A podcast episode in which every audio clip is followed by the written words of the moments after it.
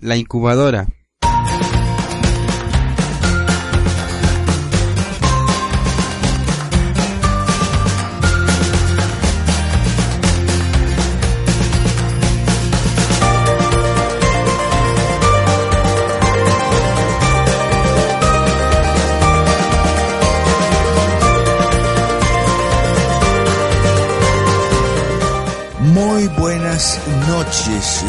Nos están escuchando en Periodismo Sin Fronteras Radio y muy buenos días y buenas tardes para los que nos escuchan en diferido. Buenos días Gustavo.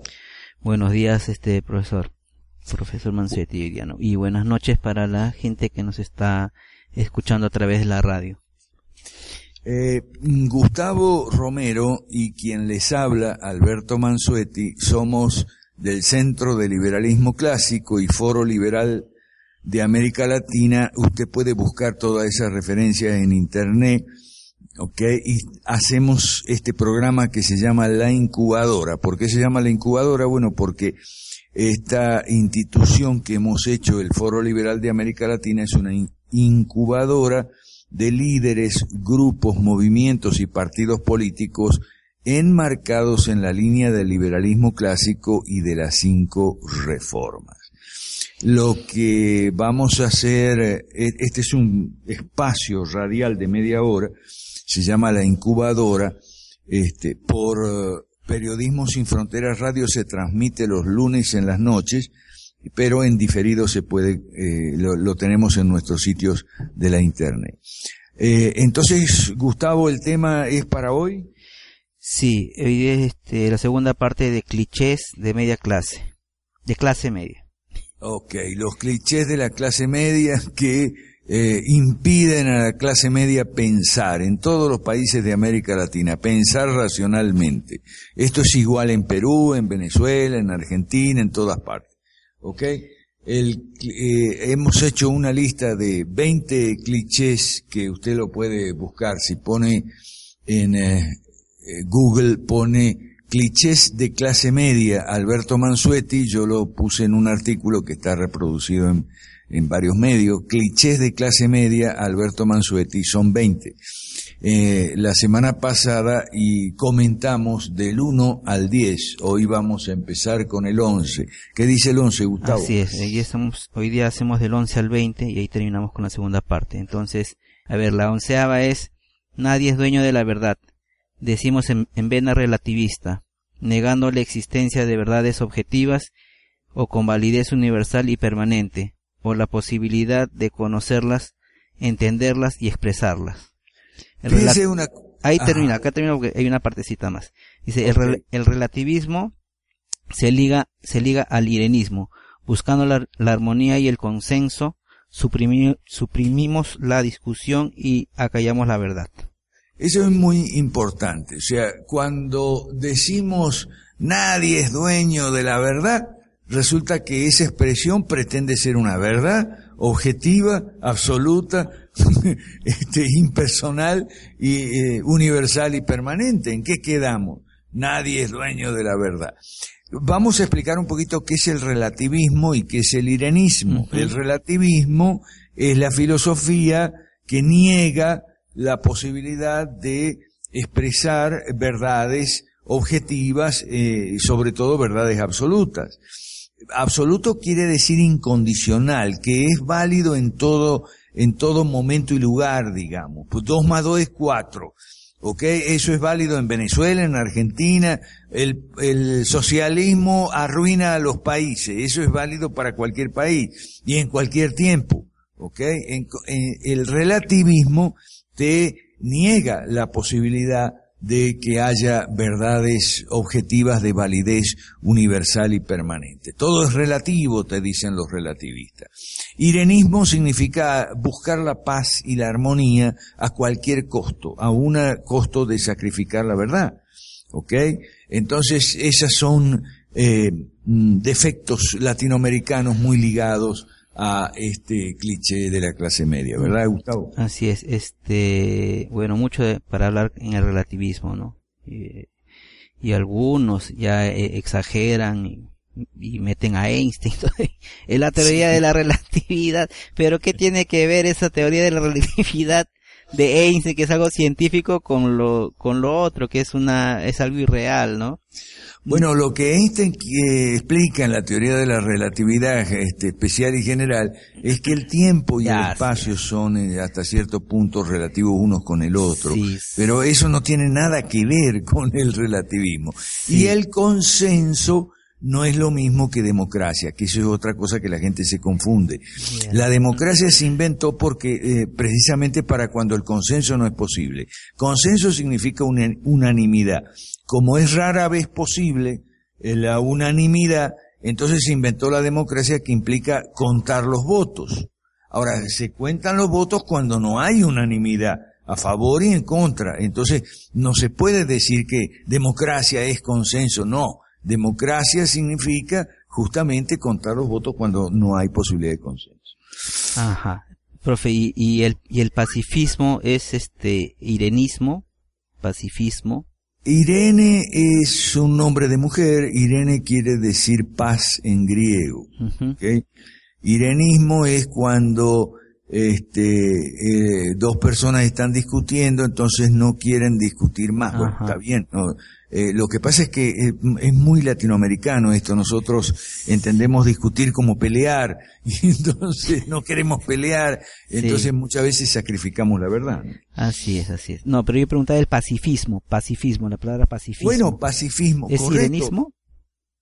Eh, el pacifismo es una expresión del irenismo. Ya, ah, ok. El irenismo tiene muchas, muchas, muchas, expresiones. O sea, claro, cuando dos personas están discutiendo es una cosa y cuando dos países están en, guerra, o en un conflicto diplomático es otra cosa.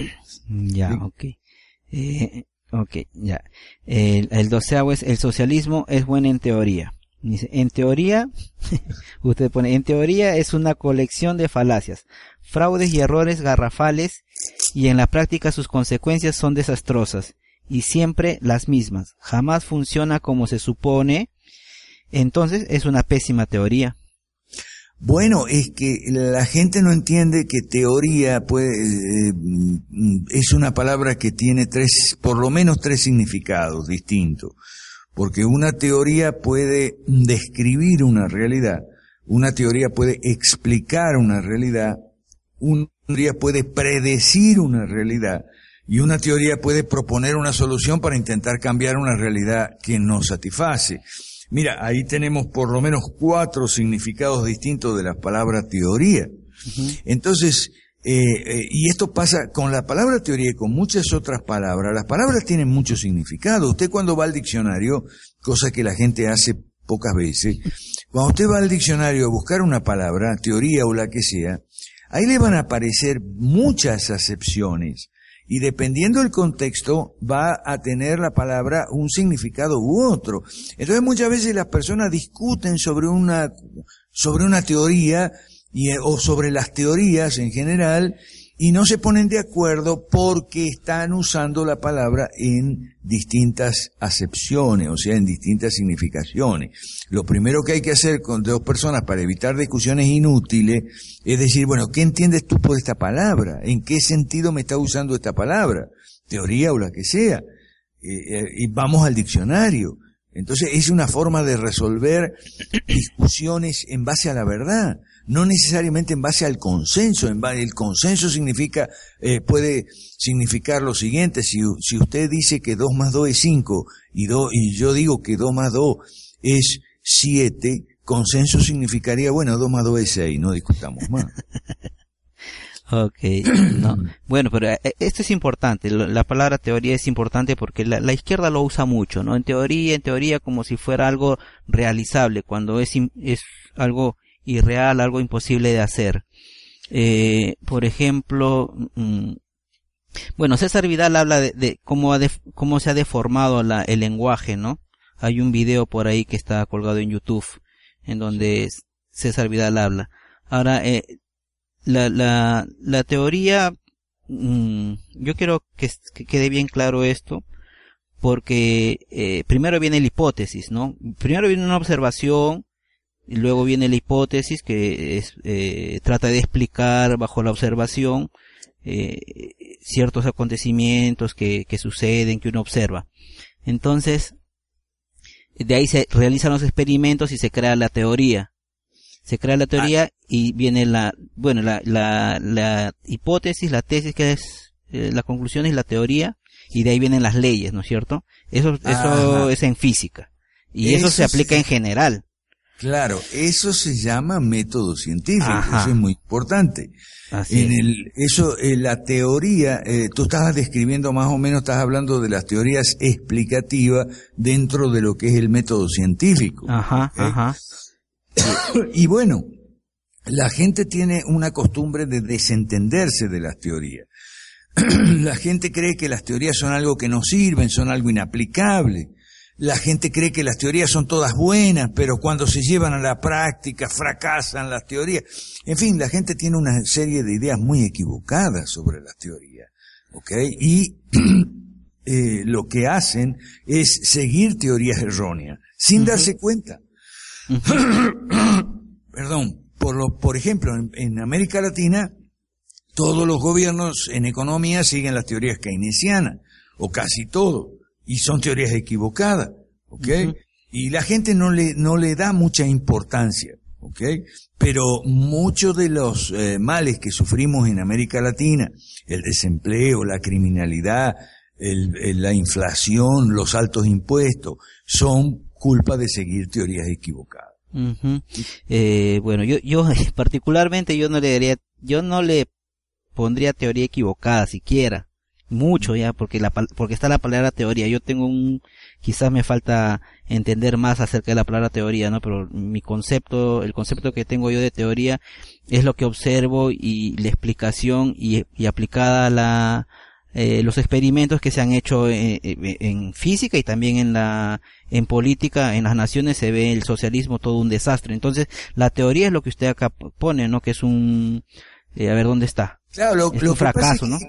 ya va. Lo que pasa es que hay cuatro clases de teorías. Ajá, ajá, hay teorías explicativas que son las que tú estás describiendo, pero también hay teorías puramente descriptivas que no explican nada, sino describen un fenómeno.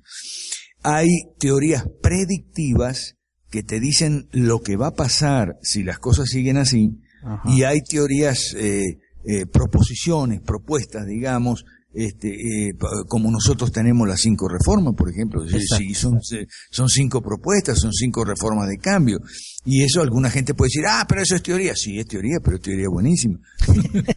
y, y, se ha puesto, parte de ella se ha puesto en, práctica en algunos países, ¿no es cierto? Sí ok, pero vamos a seguir porque si Hicimos la treceava, que es la, todas las teorías son buenas, ya lo explicó, entonces vamos a la, a la, a la 14. Bueno, aquí podemos ir más rápido. La 14 es, eh, total, usted lo puede leer. El, el, el problema es muy complejo.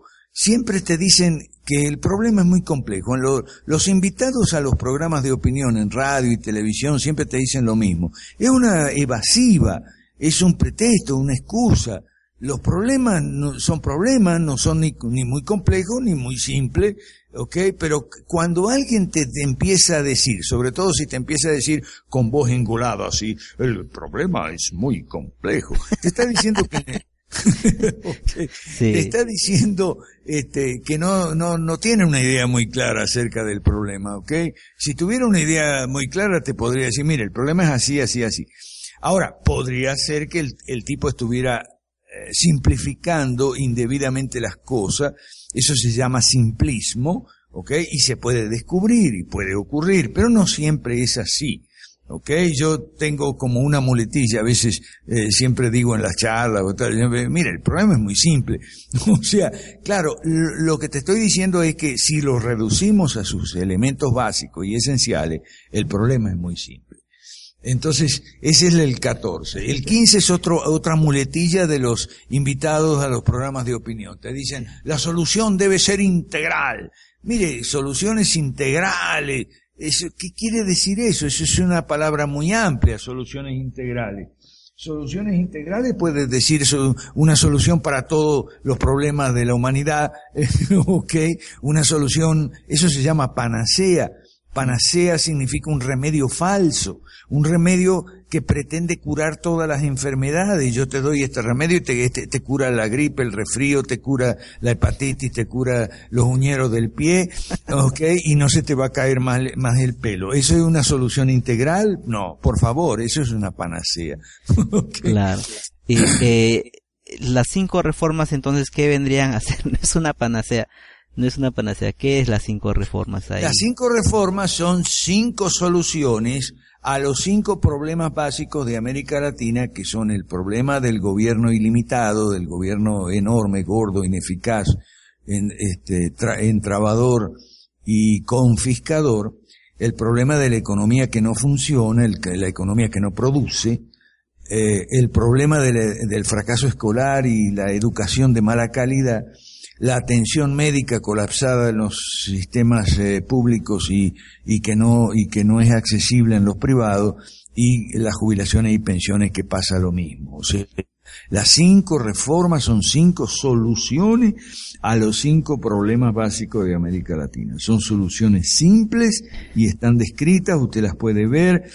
Eh, busque en Google las cinco reformas, Centro de Liberalismo Clásico, Foro Liberal de América Latina o busque Gustavo Romero, Alberto Mansuetti, Claudio Sola, etcétera, toda la gente que estamos eh, eh, involucrados, ¿no? Involucrados en las cinco reformas. Seguimos, Gustavo. Sí, bueno, acá un comentario adicional, ¿no? Lo que pasa es que eh, los socialistas, o los que tienen, no son socialistas, pero tienen la mente ahí eh, muy, eh, eh, con mente de izquierda, siempre quieren la, la, están, buscando la panacea, ¿no? Entonces ellos, eh, no eh, dice no si aplicamos las cinco reformas que tú dices entonces se van al extremo y o sea si, si roban si alguien mata y te ponen varios peros no pero siempre va a haber ladrones siempre va a haber asesinos. Entonces no eh, sí va a haber una justicia y una seguridad bastante fuerte no pero siempre hay locos nos pues, ponen ¿no? peros a nosotros pero no le ponen pero a los socialistas. vienen los candidatos socialistas ofrecen Villa y Castilla, el oro y el moro, como se dice, ofrecen, sí, no, yo, conmigo sí no va a haber corrupción, vota por mí, que este va a haber honestidad y transparencia y eficiencia en los servicios públicos y le creen.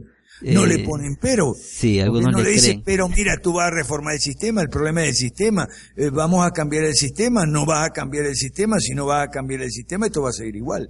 Así es. ¿Eh? Eso, eso no lo hacen, la gente nos pone peros a nosotros. Bueno, eh, eh, nos pone pero hasta que eh, le explicamos bien y la gente se entera bien de las cinco reformas y de qué trata. Ahí deja de poner. Lo que pasa es que la izquierda ha puesto, o el estatismo ha puesto su respuesta también. El problema es la corrupción. Y punto. Ahí se cerraron. No hay otro. Esto tiene que ver con la 16. Dice, el cambio tiene el cambio que ser... tiene que ser interior en cada persona. Así es. Okay. Esta es una forma elegante de echarnos las culpas a todos, ergo a nadie. Las instituciones deficientes y las leyes malas crean incentivos perversos en contra de la buena conducta y a favor de la mala conducta. Nada bueno se gana con obedecerlas y cumplirlas, hay que cambiarlas para que las conductas se puedan cambiar. O sea, tú no puedes ser bueno en un sistema malo. Porque si tú pretendes ser bueno en un sistema malo, lo que vas a, lograr es ser un perdedor. Vas a fracasar. Así es. Ok, esto es una cosa que usted no lo va a escuchar en, en otras partes. Solo, este tipo de cosas solo lo decimos nosotros, ¿verdad, Gustavo? Así es, ¿no? Eh, ser, bueno, ser realmente algo, hacer algo realmente bueno, hacer bueno es este, estar en contra del sistema, eh, ser un rebelde, ¿no? Aunque uno no quiera, es, hay una rebeldía por sí, porque hay una, unas leyes, eh, que son, que no se pueden cumplir, ¿no? Pero la gente quiere que son, ¿no? Y son, y no se pueden obedecer ni se pueden cumplir, pero ahí están escritas, porque ni ellos mismos las cumplen, ni las que las hacen. Puede buscar en Google mi libro Las leyes malas. Ya la segunda edición salió en, eh, en, Estados Unidos en español. Usted la puede comprar en Amazon. Las leyes malas. ¿Cuándo una ley es mala? Una ley es mala cuando incentiva una conducta mala y castiga una conducta buena.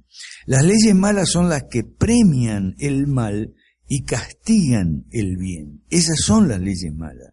Y estamos infestados de leyes malas, porque otro cliché es que no, pero las leyes son todas buenas, lo que pasa es que nunca se cumplen. Eso no es verdad. Hay algunas leyes que se cumplen a rajatabla y causan males gravísimos. Otras leyes no se cumplen, de malas que son no se pueden cumplir, porque si una persona la cumple se muere de hambre, tiene que cerrar la fábrica, la empresa, la, finca, tiene que despedir a los trabajadores si quiere cumplir todas las leyes malas. ¿Ok? Entonces eso usted lo puede ver en el libro Las leyes malas, ¿verdad Gustavo? Claro, hay leyes que nos, nos fuerzan a hacer como las leyes de las de pensiones, las leyes de las AFP acá en Perú. Ah, así es, así es. Mira, la política la política es sucia, Gustavo. Ese es la 17. La política, la política, no. La, nosotros como lo entendemos, no. La politiquería sí es sucia, ¿no? Ok, esa es la 17. Sí. Vamos avanzando porque si no nos come el tiempo. Sí. La política no es sucia. Lo que es sucísimo es la politiquería. Y lo que estamos infestados en América Latina es de politiquería. Política en América Latina hacemos nosotros. Política es esto que hacemos aquí. Esto es política. Explicarle a usted ciertas, eh, ciertas verdades que a usted no se la van a explicar nadie. Entonces, y eso no es sucio, ¿ok? Y, la y, y, ellos, y ellos quieren, la izquierda quiere que sea sucia y que nosotros creamos que sea sucia para cerrarnos en, los puestos a, a, a, ser gobernantes, ¿no? No quieren más gobernantes, eh, así como nosotros queremos un cambio de sistema, ellos no quieren hacer los cambios, ellos no quieren porque están tan felices. Eh, y, los que queremos hacer el cambio, bueno, ellos nos, nos han cerrado la puerta, ¿no? Una puerta bien grande, difícil de abrir, pero un día se va a tener que abrir. Eh, ahora con la 18 dice, hagamos un cacerolazo o una marcha, ¿no? Cacerolazos y marcha no sirven. La democracia directa es otra engañosa utopía de las izquierdas para tenernos fuera de los partidos. Justamente ahí está, Su coto cerrado exclusivo. Esto es lo que estábamos mencionando hace un ratito.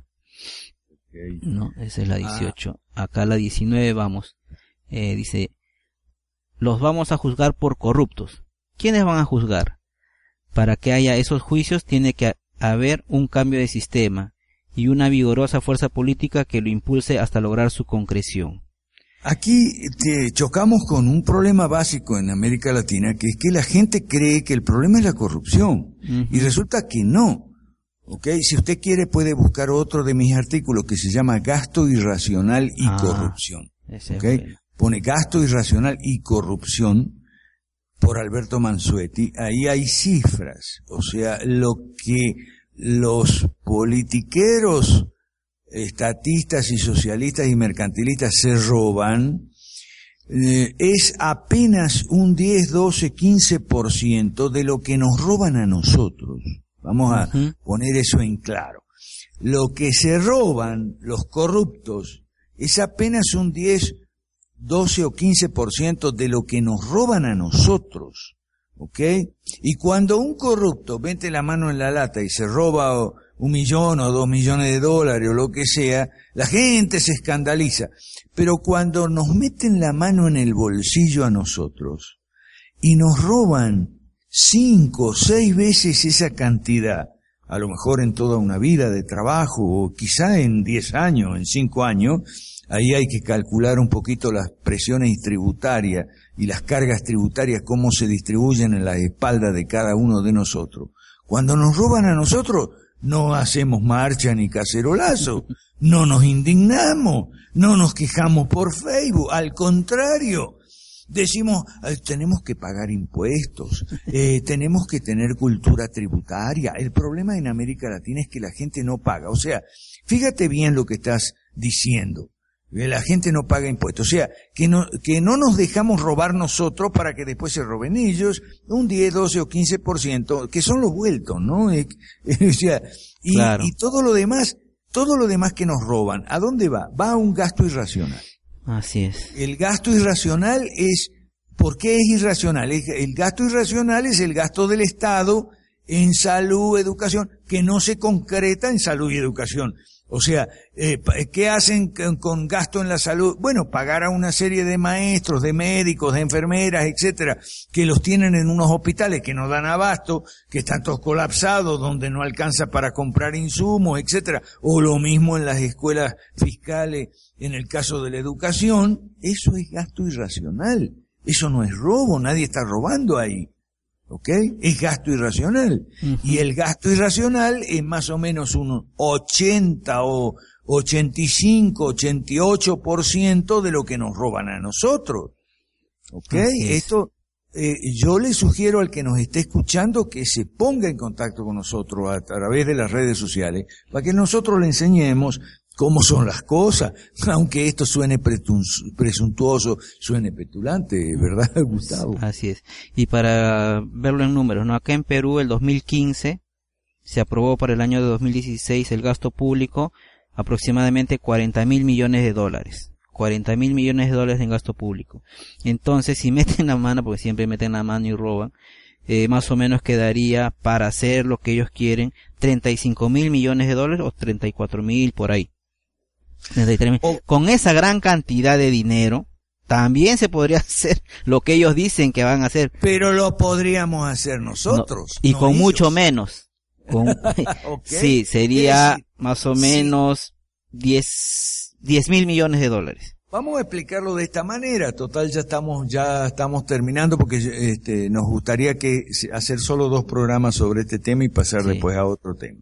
Vamos a, a concluir un poco con esta eh, disquisición, digamos, con, poniendo el problema en esta, en esta, en estos términos.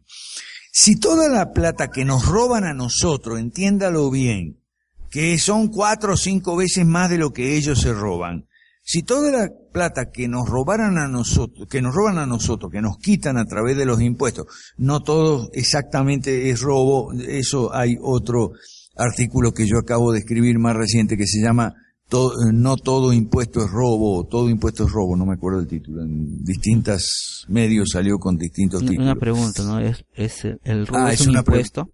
Ah, todo impuesto es robo o, algo así.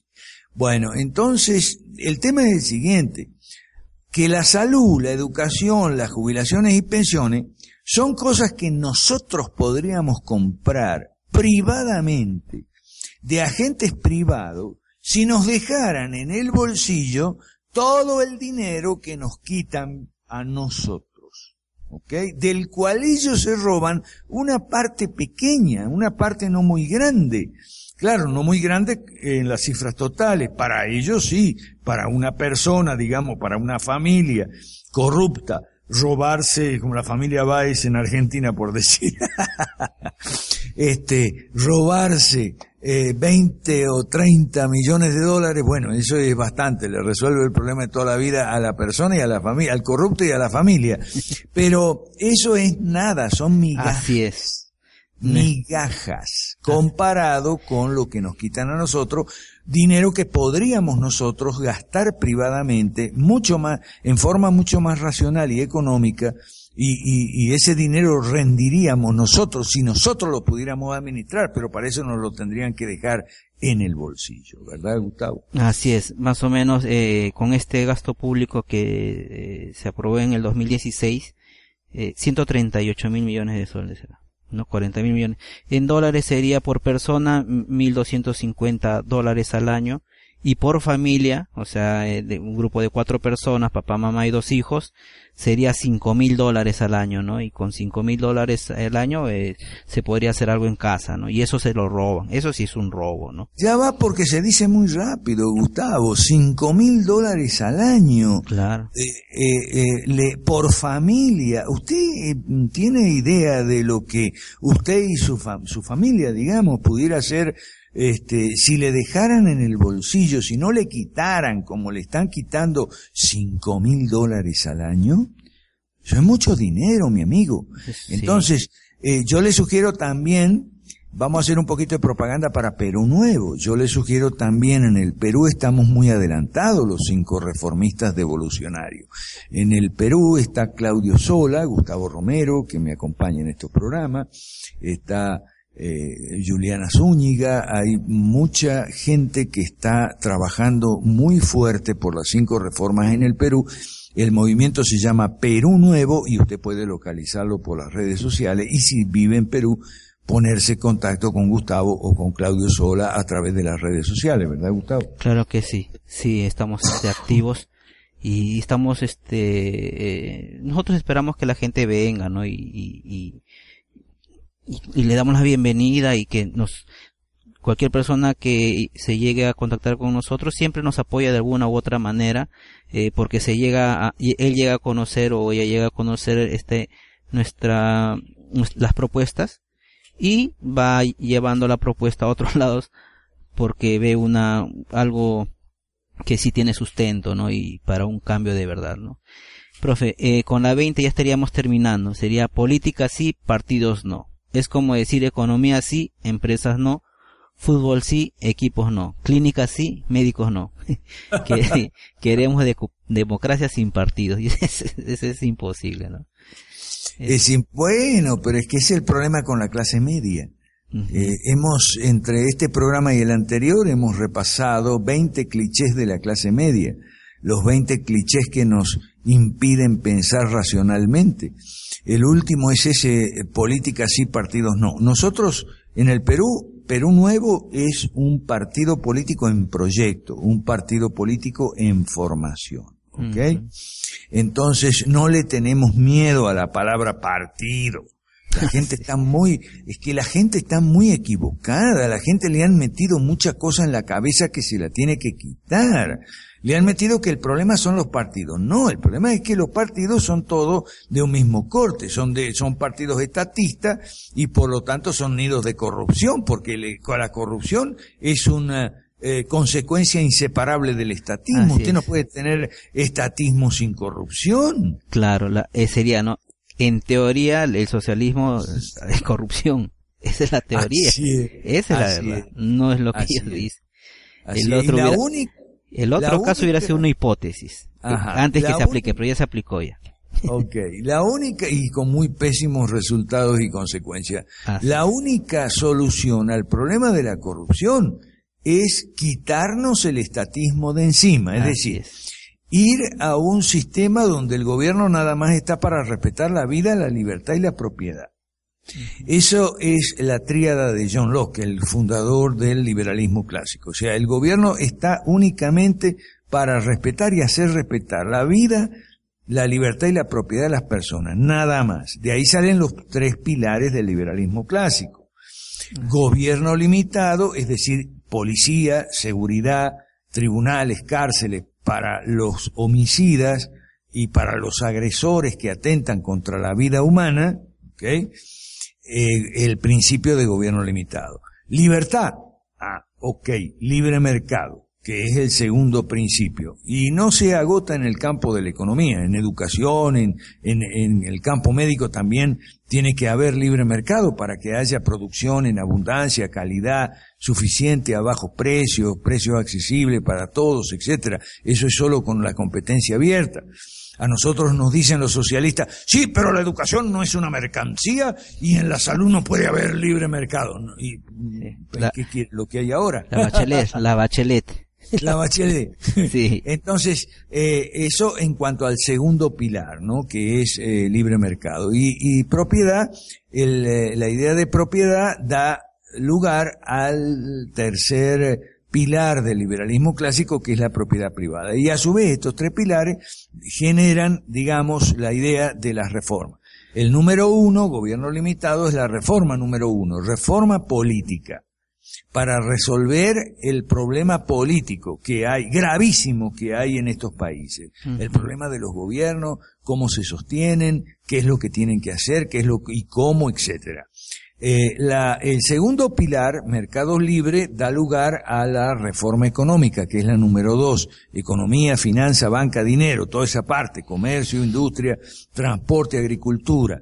¿Ok? ¿Cómo se resuelve? Mecanismos de libre mercado esto significa competencia abierta, cero privilegio, ¿ok? Y moneda dura. Moneda dura significa respaldada en oro. Eh, oro ¿ok? Y banca sólida. Banca sólida significa una que te da eh, en préstamo, eh, los préstamos están relacionados con los depósitos. De, si los préstamos están muy por encima de los depósitos, la banca no es sólida. Y eso es lo que tenemos en América Latina. Una banca que no es sólida, ¿no? Bueno, esa es la reforma número dos. Y la, el, el principio de propiedad privada, que es el tres, da lugar a las tres reformas sociales. En la educación, en la salud y en las jubilaciones y pensiones.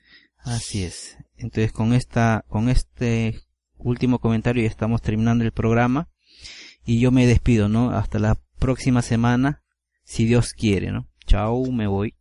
Yo también porque no queremos abusar de su tiempo. Este espacio radial se llama La Incubadora, dura media hora, se transmite los lunes en la noche por Periodismo Sin Fronteras Radio. Es una eh, contribución del Centro de Liberalismo Clásico y el Foro Liberal de América Latina.